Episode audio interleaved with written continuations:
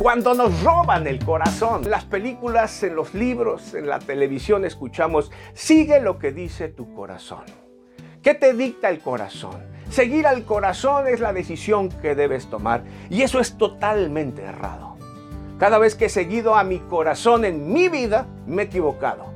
Y es que en efecto, en la Biblia, Dios nos dice que el corazón es malo y perverso. Dice que sobre todas las cosas que vas a cuidar, guardes tu corazón, dice Dios, porque de él mana la vida. Seguir al corazón no es lo más confiable.